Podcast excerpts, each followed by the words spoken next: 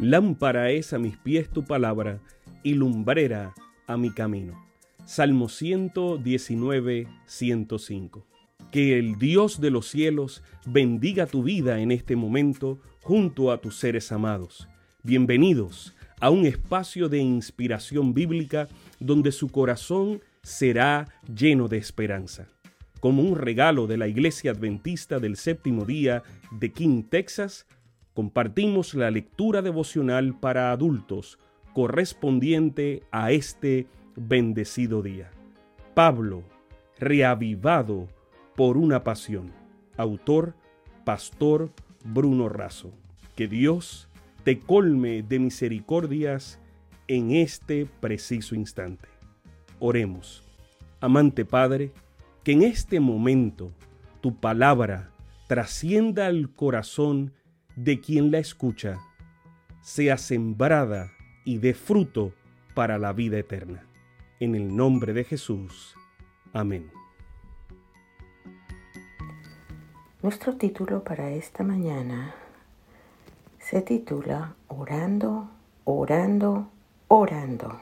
Y el versículo de memoria, que sería lindo que lo memorizáramos, se encuentra en 2 de Tesalonicenses 2, 1 y 2. Con respecto a la venida de nuestro Señor Jesucristo y nuestra reunión con Él, os rogamos, hermanos, que no os dejéis mover fácilmente de vuestro modo de pensar, ni os conturbéis, ni por espíritu, ni por palabra, ni por carta como si fuera nuestra, en el sentido de que el día del Señor está cerca. Segunda de Tesalonicenses 2, 1 y 2. En Segunda de Tesalonicenses capítulo 2, Pablo anima a la iglesia a continuar firmes en la verdad recibida y que no permitan ser engañados por nada ni por nadie. Anticipa que habría un desvío de la fe y que el anticristo se manifestará antes del día del Señor. Describe al hijo de perdición como un poder arrogante y dominador que reclama ser adorado, asume prerrogativas divinas y se presenta como si fuese el mismo Dios. En un sentido más amplio, este poder se identifica como el mismo Satanás, quien ha pretendido ser como el Altísimo. Satanás extrema sus esfuerzos para presentarse como Dios y destruir a todos los que se le oponen. Está activo actuando como acusador y engañador. Todo aquel que descuida su comunión con Dios se constituye en presa fácil de los engaños del enemigo, al dar crédito fácilmente a las mentiras presentadas por aquellos que se oponen al verdadero Dios.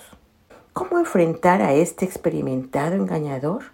Pablo aconseja permanecer firmes y vivir las buenas enseñanzas recibidas. Tanto el Salvador y el Consolador como el acusador y engañador se disputan el dominio de nuestra mente y corazón. El primero lo hace con cuerdas de amor y verdad, el segundo con lazos de engaño y mentira. Elena de Juárez nos dice que cuando Satanás ve que corre peligro de perder a una alma, hace cuanto puede para conservarla, y mucho más cuando el tentado y afligido busca a Jesús. Esto se encuentra en Joyas de los Testimonios, tomo 1, página 122. Jorge Beni comparte seis claves de una experiencia victoriosa. ¿Cómo vencer en la vida? Orando. ¿Cómo vencer al, al diablo? Orando. ¿Cómo vencer las pruebas? Orando.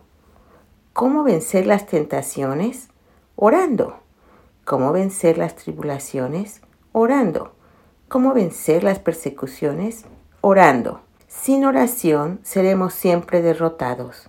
Necesitamos hacer de la oración nuestro estilo de vivir permanentemente en la presencia de Dios. Nuestra única alternativa de victoria es permanecer al lado de Cristo, orando para que el Espíritu Santo nos conceda sabiduría con el fin de reconocer las mentiras y las fuerzas para, para, permanecer del lado de la verdad. Es una lucha injusta y desigual con derrota garantizada si luchamos solos. Sin embargo, si el que está en peligro persevera y en su impotencia se aferra a los méritos de la sangre de Cristo, nuestro Salvador escucha la ferviente oración de fe y envía refuerzos de ángeles poderosos en fortaleza para que los libren. Así que mis hermanos, a orar, orar y orar. Que Dios me los bendiga. Sabemos que esta lectura ha bendecido su vida. Compártala, compártala con alguien más e invítele a suscribirse en nuestro canal para mayor bendición.